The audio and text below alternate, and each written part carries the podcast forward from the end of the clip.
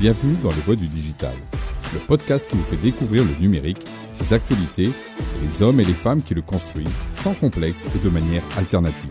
Je suis Alain Garnier, cofondateur de Jamespot, la plateforme collaborative pour les organisations tournées vers le futur. Futur qui est déjà maintenant si on regarde bien. Et avec mes compères des podcasts, on vous donne les clés de demain. Fermez les notifs, ouvrez les oreilles, c'est parti. Et bienvenue dans Au-delà du live numéro 21. On analyse, on décrypte, on regarde ce qui se passe dans le numérique.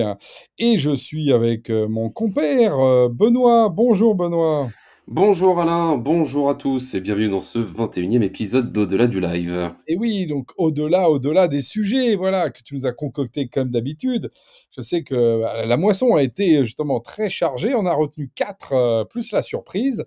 Euh, et donc, bah, je te laisse introduire le premier sujet sur lequel on va pouvoir justement un petit peu creuser. Oui, merci Alain. Alors, on commence tout de suite ce 21e épisode avec l'un des sujets phares du, mois d'avril. Euh, la validation du DSA, le Digital Service Act. Alors rapide, rappel pour nos auditeurs bien sûr, le DSA, donc un texte de loi dont l'objectif est d'encadrer l'activité des plateformes en ligne euh, sur le sol européen et notamment bien sûr euh, par liaison logique, celle des géants du numérique. Euh, le texte vise à empêcher justement les situations de monopole de ceux qu'on appelle les gatekeepers, hein, ceux qui, qui, détiennent le marché, et ainsi laisser place à un commerce numérique bon, plus sain, avec davantage de diversité. Et une étape importante a été franchie le mois dernier, puisque le Parlement et le Conseil de l'Union européenne se sont mis d'accord sur ce fameux texte de loi qui doit entrer en vigueur normalement au cours de l'année 2023. Alors les choses avancent sur le sujet, Alain, donc le, clairement on progresse sur le sujet. Le DSA, ça fait un moment qu'on en parle déjà dans Au-delà du live et dans nos autres, émissions. Euh, Qu'est-ce que toi tu penses, euh, alors du texte de façon globale, bien sûr, de sa finalité, et euh, bah, justement du fait que ça y est, voilà, les, instances européennes se sont, enfin mis d'accord sur le sujet? Bah écoute, c'est plutôt une très très bonne nouvelle. Euh, et d'ailleurs, euh, c'est un peu, voilà, on siffle la fin de la récré de on fait n'importe quoi parce qu'on est une plateforme. Donc, euh, en particulier sur la question justement délicate hein, de quels sont les contenus, par exemple, et à qui ces contenus peuvent être destinés. Euh, on retrouve toute l'ambiguïté entre, euh, tu sais, euh, d'un côté le fait des appels à la violence, bah non, c'est interdit, donc ils doivent être interdits. et puis d'un autre côté, le fait de montrer des œuvres d'art comme par exemple la, la, l'origine du monde, bah oui, c'est autorisé en Europe. Et donc, alors que tu sais, les algos de Facebook, parce qu'il y a des poils sur les foufounes, c'est interdit. Bon. Et donc tu, tu retrouves quelque chose d'assez fondamental de, de protection de notre culture. Bon. Mais ce qui est marrant, c'est qu'au même moment où le DSA a été signé, donc encore une fois, c'est une très très bonne nouvelle que l'Europe se mette d'accord là-dessus. Euh, Thierry Breton, d'ailleurs, qui est le, justement le, le, commissaire européen en charge de ça, au même moment, on a notre ami Elon Musk qui a fait une offre d'achat, c'est pas encore complètement finalisé, mais enfin, sur Twitter. Oui. Et pour faire quoi? Mais pour remettre la question de la, finalement, de la, euh, la capacité euh, d'expression libre de manière maximale. Et donc, plus aucune entrave. OK mmh. Et donc là, il y a eu un, un espèce tout d'un coup de chaud-froid. C'était dans la même semaine, hein, je crois, que le DSA est signé et Elon Musk dit oui, mais moi sur Twitter, je le rachète et maintenant que c'est hors bourse, je dis, je fais dire ce que je veux sur Twitter, la liberté, la liberté. Le fameux freedom to speech. Euh, et donc, euh, avec le problème que le DSA a dit, non, c'est le freedom to reach. C'est-à-dire, oui, tu peux dire n'importe quoi, mais pas quand tu parles à des millions de personnes. Tu vois, il y a quelque chose d'intéressant d'ailleurs, je trouve, euh, de nouveau, la liberté d'expression, à la limite, pourquoi pas, tu es dans la rue, tu auras dire n'importe quoi. Enfin, si tout d'un coup, tu as des millions de personnes qui t'écoutent, bah non, tu dois plus dire la même chose. Mmh. Pourquoi? Parce que si tu dis, par exemple, oh, euh, euh, j'en ai marre, euh, tapez-lui dessus, et que tu es tout seul, c'est pas grave.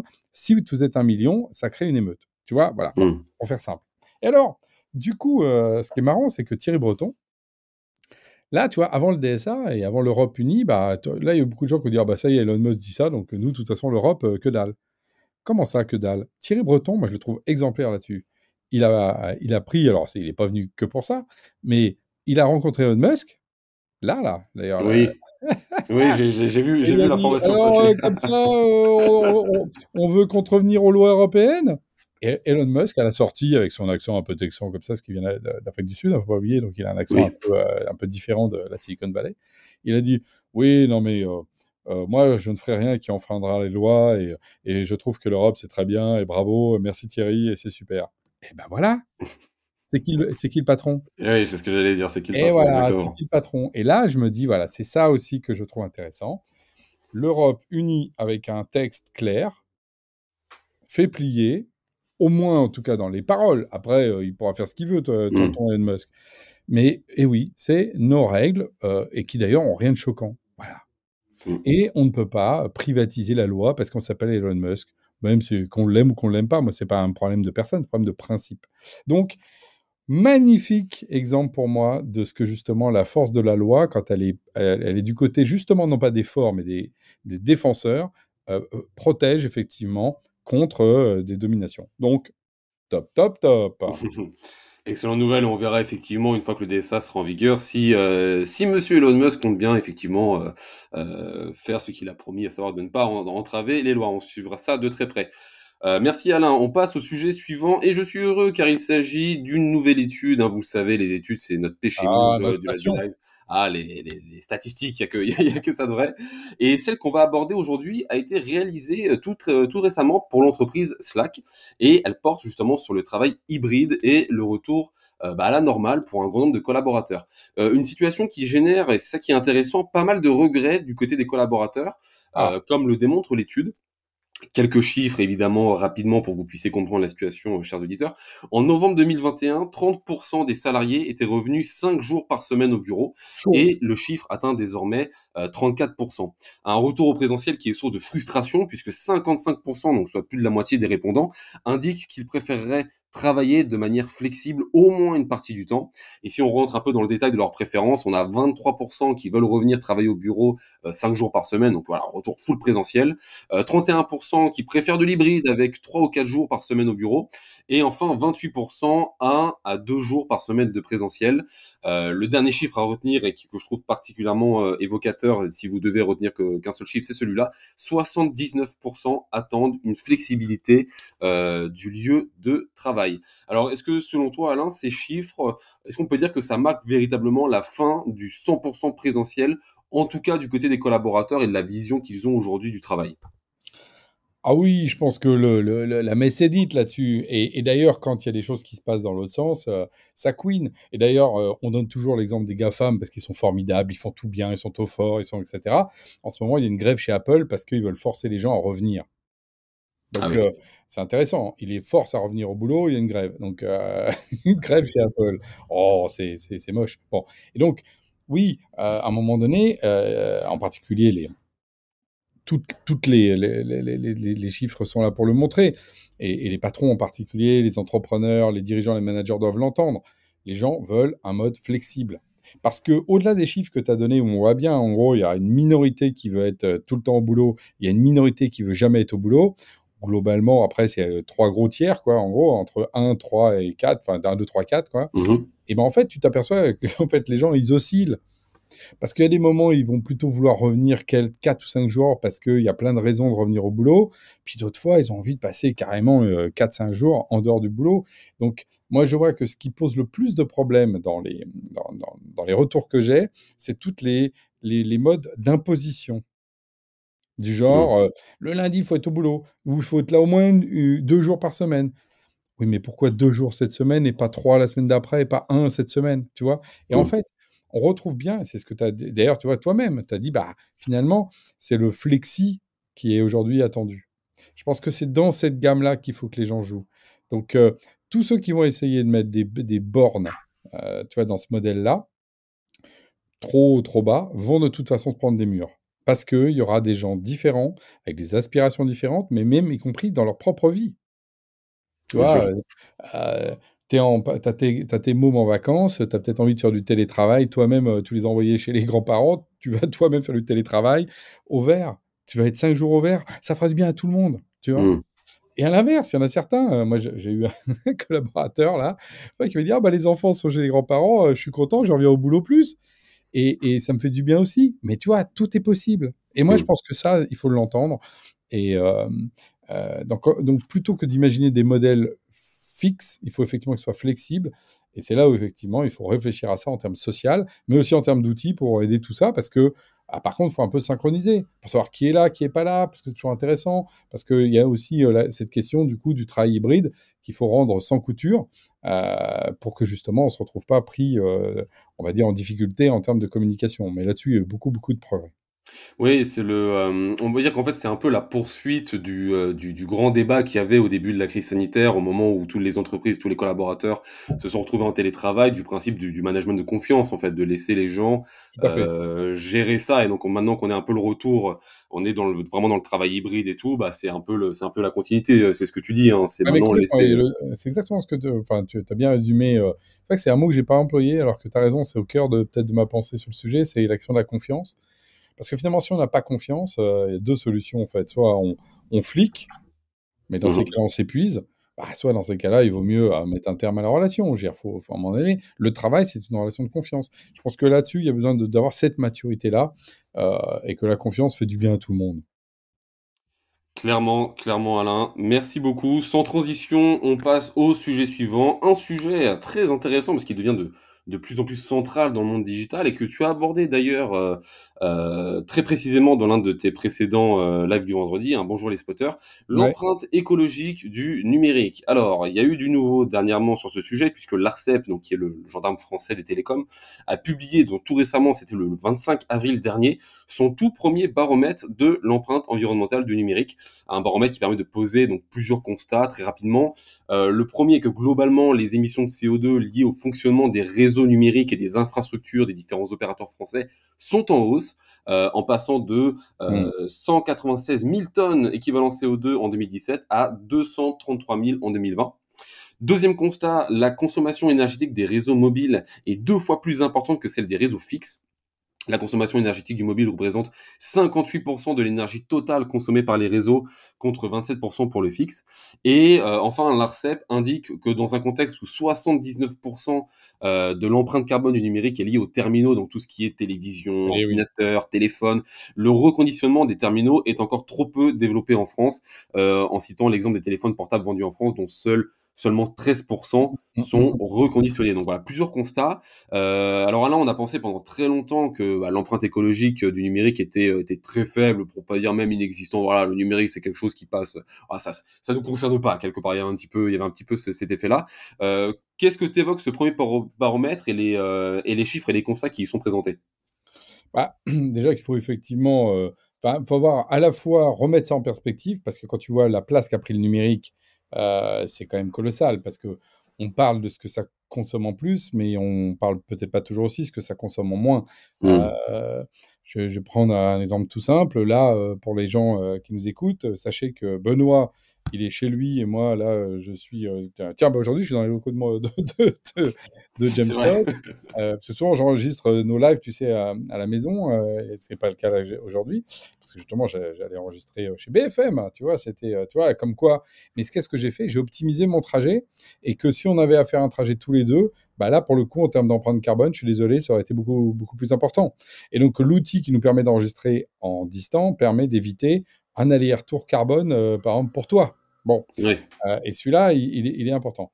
Après, euh, il faut voir aussi que je vais faire du plus, du moins, je fais un sandwich, tu vois.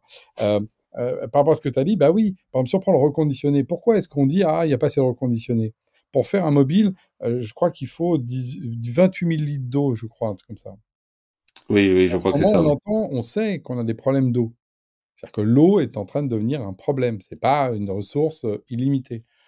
Et donc, c'est sûr que ne pas reconditionner et ne pas réutiliser un mobile, euh, bah, effectivement, euh, là, voilà, c'est 28 000 litres d'eau à chaque fois que vous prenez un nouveau mobile, plutôt que de euh, réutiliser un reconditionné, euh, quels que soient les usages qu'on peut avoir autour de ça. Donc oui, on a quelque chose de vraiment, vraiment essentiel à faire là-dessus, de, transformer notre société de consommation, mais c'est là où le numérique n'est pas que le sujet principal, c'est toute la société de consommation, dont le mmh. numérique est un élément. Et puis à l'inverse, ceux qui euh, pensent, par exemple, que euh, le progrès, entre guillemets, euh, est toujours, évidemment, pour avoir plus, mais en fait, entre guillemets, que c'est un, puissant fond et qu'en fait, bon, bah voilà, à force de faire de la croissance, on, va détruire la planète. je, je, mettrais par exemple un, petit, un petit bémol. Par exemple, là, si on prend le, le fameux, la fibre, dans les travaux de l'ARCEP, ils montrent que finalement la fibre qui multiplie à peu près par 10 les débits, hein, d'accord? Mmh et, par contre, euh, euh, consomme 4 fois moins d'énergie euh, au kilomètre. Parce qu'en fait, il y a de la déperdition énergétique hein, au kilomètre. Bah, donc, en fait, on arrive à faire, donc, si on fait un écart, on multiplie par 10 la bande passante et on divise par 4 l'énergie, ça fait 40 en, en mmh. Alors, moi, ce que je dis pour les adeptes du, de, la, de la pure décroissance, bah, on n'est pas obligé de dire bah, il faut qu'on baisse la bande passante. Mais ce que je dis aussi aux gens qui veulent mettre la fibre à utiliser à fond, on n'est pas obligé de passer en 8K ou en 16K les films, parce que ça suffit, tu vois, à un moment donné. tu vois, voilà, ça ne sert à rien. Et donc, n'utilisons pas toute cette bande passante, on va dire, pour la, la gaspiller, le terme est un peu, un peu dur, mais il y a un peu de ça. Euh, pour que ça finisse sur un mobile, euh, tu vois, euh, avec 1000, 1000, 1000 pixels sur 1000 pixels. Mais travaillons justement pour optimiser ça. Ça, c'est de l'intérêt de tout le monde, tu mmh. vois. Donc, donc là, là, là, mais le consommateur fait partie du problème aussi, parce que il faut aussi qu'il accepte qu'à un moment donné, il va trouver plus intéressant de baisser la consommation. C'est pour ça que souvent, bah, celui qui finit par le faire, c'est le régulateur. Oui. Parce que les consommateurs étant pas euh, raisonnables, bah, il faut qu'on régule en disant bah non, euh, vous n'aurez pas euh, plus de 4K pour les, films, c'est comme ça. il y en a qui vont couiner, mais sauf que moi je pense, par exemple, c'est de la question de salubrité publique. Par exemple, si on prend le cas des, des réseaux. Donc, oui, il faut, il faut que le numérique prenne sa part dans toutes les dimensions, dans ce qu'elle apporte en plus, dans ce qu'elle elle, devienne dispensieuse. Et, je pense que ça, ça, serait un, bien pour tous. Euh, j'en avais parlé le jour de la journée de la Terre, hein, c'est ça hein, tu, tu, Oui. c'est ça, ouais. Absolument, c'était de ce live-là dont, dont, je parlais. Donc finalement, euh, souveraineté numérique et écologie, même combat, la régulation, c'est si, si, si, on conclut là-dessus, c'est. Ah oui, parce que alors, ce qui est, non mais ce qui est en, combat, c'est pareil, tu vois, dans les, dans, les, dans les questions de souveraineté numérique, c'est aussi le fait de relocaliser. Qui dit relocaliser, c'est de faire des circuits plus courts et donc de moins consommateurs. Bah, aujourd'hui, c'est un peu délirant, des fois, de se dire, oh, bah, c'est pas grave, sans je balance une donnée, elle va traverser la Terre euh, cinq fois. on, rigole toujours de ces crevettes qu'on va décortiquer de l'autre côté de la Terre et qu'on les ramène. Ben, je suis désolé, c'est la même chose aujourd'hui, des fois, avec le cloud. Hein. Donc, euh, le fait d'avoir justement euh, une souveraineté numérique, moi, je pense que ça rend les continents, les pays plus résilients. encore une fois, il ne s'agit pas de se fermer aux autres, mais de pas être dépendant des autres, hein, je, faut le répéter, rééquilibrer ça. Et donc, oui, les photos qu'on prend, euh, euh aujourd'hui, tu prends une photo sur WhatsApp, tu as 9 chances sur 10 pour qu'elle ait fait euh, trois fois le tour de la Terre, euh, et alors qu'en fait, c'est des photos locales avec, avec ta famille et tes amis. Donc oui, on a sans doute beaucoup de choses à faire de ce côté-là pour rendre plus moins consommateur euh, la partie numérique. Donc c'est même combat, euh, en tout cas, euh, il c'est des alliés, tu vois, comme dans les dans les, les, films de super-héros maintenant, où ils sont toujours, tu sais, ils sont nombreux ensemble. Ils sont ils sont 36, oui. c'est ça. Des fois, ils s'entendent pas forcément très bien entre eux, hein, d'ailleurs, hein, parce que tu vois, écologie et souveraineté, des fois, ça n'a pas toujours fait bon ménage. Hein. Mais c'est intéressant, comme d'ailleurs, si tu regardes le, le spectre politique, ça s'est rapproché, alors qu'avant, c'était quasiment antagoniste, tu vois, c'était des gens opposés. Oui, c'est vrai. Merci Alain. On passe à notre euh, dernier, sujet, dernier sujet du jour, pardon, avant d'aborder la traditionnelle surprise de notre épisode. Euh, une étude réalisée par des chercheurs américains sur le manque de créativité observé chez les professionnels dans le cadre des réunions à distance. Alors, je vous refais pas l'histoire, on le sait, avec la crise sanitaire de 2020, tout le monde s'est retrouvé en télétravail, tout le monde, euh, toutes les organisations sont mises à adopter massivement des outils collaboratifs pour justement euh, continuer à, communiquer avec les collaborateurs. Euh, donc ça a été évidemment, ça, a permis à de nombreuses entreprises de poursuivre leur activité. Mais après plusieurs mois de pratique, bah, c'est un modèle qui a montré quand même quelques limites, comme le manque de productivité et créativité. Et ces deux professeurs en marketing, donc Mélanie Brooks et Jonathan Levave, qui ont décidé d'étudier bah, les raisons de ce manque de productivité en recrutant près de 1500 personnes à travers cinq pays d'Europe, du Moyen-Orient et du sud de l'Asie. Le principe de l'étude est extrêmement simple. Chaque participant avait un binôme avec lequel il devait trouver des idées à partir d'un sujet donné. Et euh, certaines personnes étaient euh, en visioconférence, donc via des outils, donc ce que vous faites, ce que beaucoup de monde font aujourd'hui, et les autres en face à face. Et le mhm. résultat est sans appel. Les groupes en face à face ont trouvé plus d'idées que ceux en visioconférence. Euh, un résultat que donc que Mélanie, donc l'une des l'une des deux euh, l'un des deux professeurs, si l'on résume rapidement, explique euh, par le fait que la visioconférence nous oblige à travers son modèle, donc tout le, le, le la caméra, la distance, le fait de, de montrer un environnement fermé, bah, tout ça nous oblige à être très concentrés, alors que nous sommes davantage créatifs lorsque nous sommes lorsque nous sommes on va dire libres de voilà libres de se déplacer, de, de, de réfléchir. Euh, Qu'est-ce que tu penses de cette étude, Alain? Surtout que là, bah, justement, la visioconférence, euh, euh tous, les points, si tu veux, qui sont à distance, nous on connaît plutôt bien ça chez Genspot, hein, vu qu'on est fournisseur de ce genre d'outils. Qu'est-ce que tu penses de cette étude, justement? Alors, bah déjà, elle, elle, bah, déjà, c'est une étude sociologique qui démontre les éléments. Après, le nombre d'idées qui ont été sorties était plus important, mais c'est pas non plus un facteur 10. Hein, Bien sûr. Mm. Voilà. Donc, euh, donc, pareil, je vais, je vais d'abord revoir euh, ce en quoi c'est finalement moitié un souci, parce que souvent, quand on fait un bon brainstorm avec une bonne équipe de, je sais pas, 5, 5 6 ou 10 personnes, souvent on a trop d'idées. Hein, on a plein d'idées. Donc, en fait, le mm. problème, c'est pas tant la génération d'idées que ensuite converger. Et là, par contre, je, suis désolé pour l'étude, euh, converger en numérique, ça va beaucoup plus vite. En fait, euh, euh, avec le principe de faire voter les gens, de déplacer les cartes, on peut faire des trucs de dingue à plusieurs, là où normalement, quand on est justement sur un truc physique, bah faut se déplacer, faut se bouger, faut se lever, et donc c'est plus long. Donc la phase de divergence, elle génère moins d'idées, mais la phase de convergence, par contre, est beaucoup plus rapide en brainstorm. Donc moi, je dis attention à cette, euh, à cette fausse euh, bonne idée qui serait de dire ah non, mais l'étude montre qu'on est moins bon euh, dans ces cas-là. Hmm. Déjà, point numéro un, n'oublions pas que c'est pas la génération d'idées souvent qui est le problème.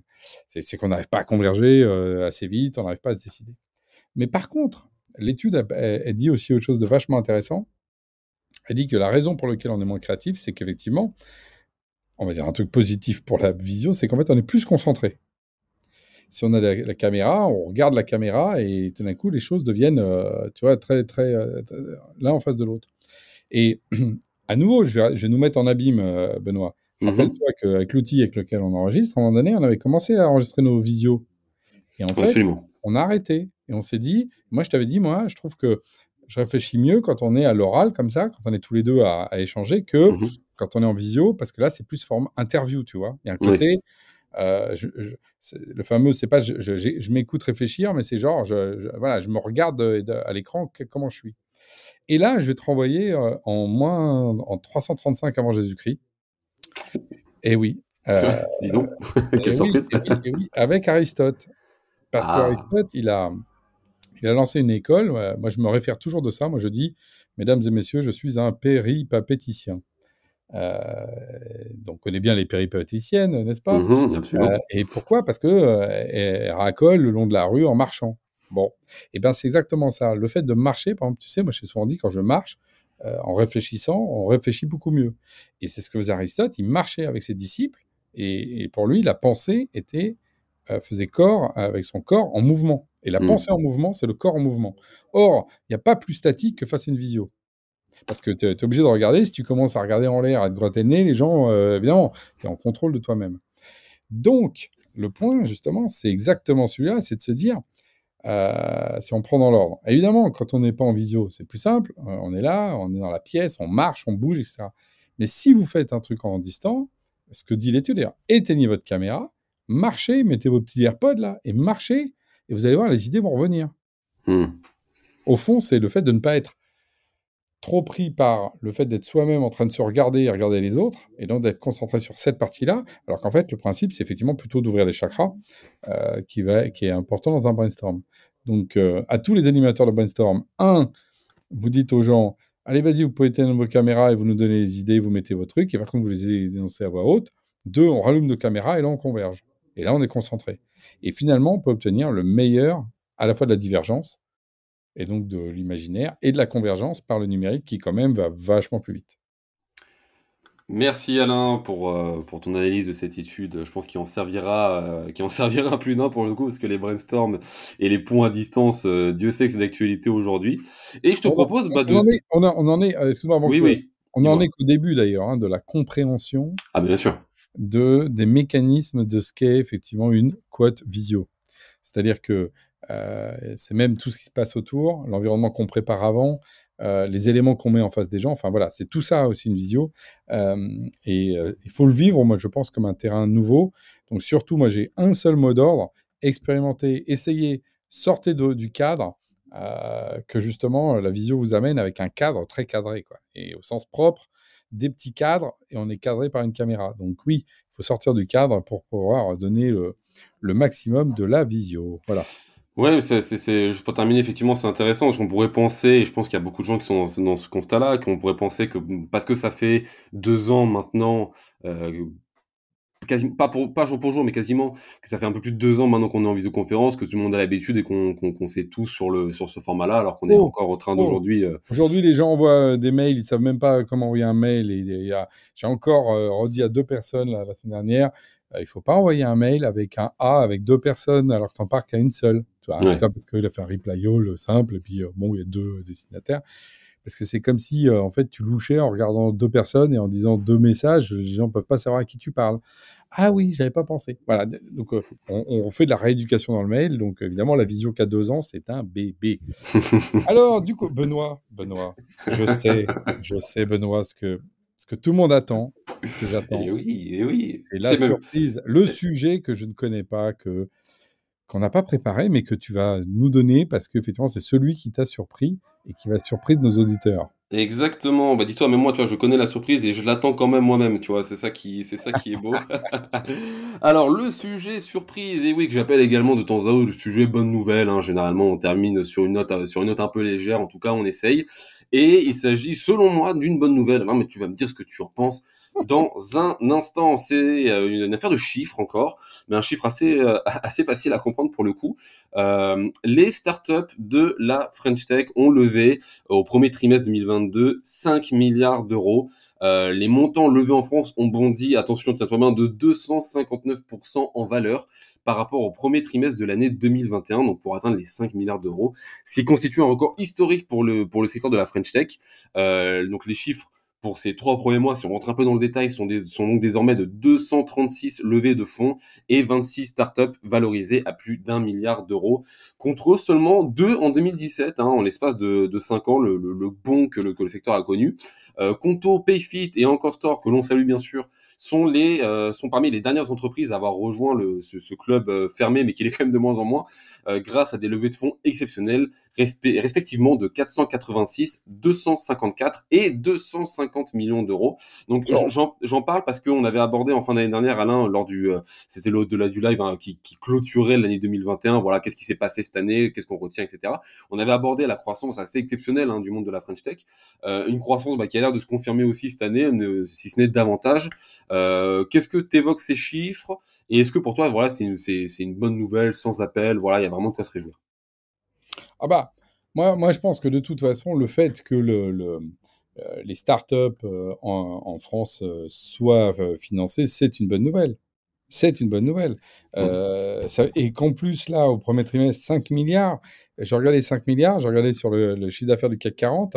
C'est l'équivalent de World, le, 40e Unibail, il fait 2 milliards. Worldline, il fait 2 milliards de chiffre d'affaires. Dassault, 4 milliards. Eurofin, 5 milliards. Téléperformance, 5. Le Grand, vous savez, Le Grand, les, euh, les prises et tout ça, là. Oui.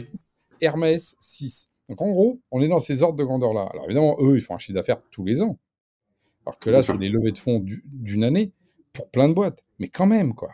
Ça veut dire mmh. que voilà, on a, on commence à être de l'ordre de grandeur de ce qu'il faut dans un modèle économique pour aller taper la vieille économie pour euh, amener de la nouvelle économie, c'est tout. Mmh.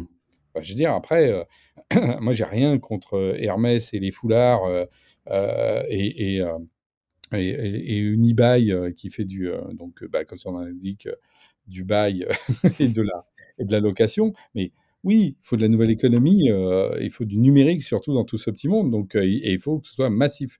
Donc ça, c'est une super bonne nouvelle. Après, il faut pas oublier qu'il n'y a pas que la finance dans la vie. Hein. Euh, un écosystème, ça se construit par des boîtes super financées, d'autres, au contraire, plutôt bootstrap, qui vivent avec leurs clients. Voilà. Euh, mmh hashtag euh, comme nous. Mais, mais, mais donc, il faut aussi qu'il y ait tout ça. Mais moi, je dis, c'est une super nouvelle. Tu as raison, c'est une super nouvelle.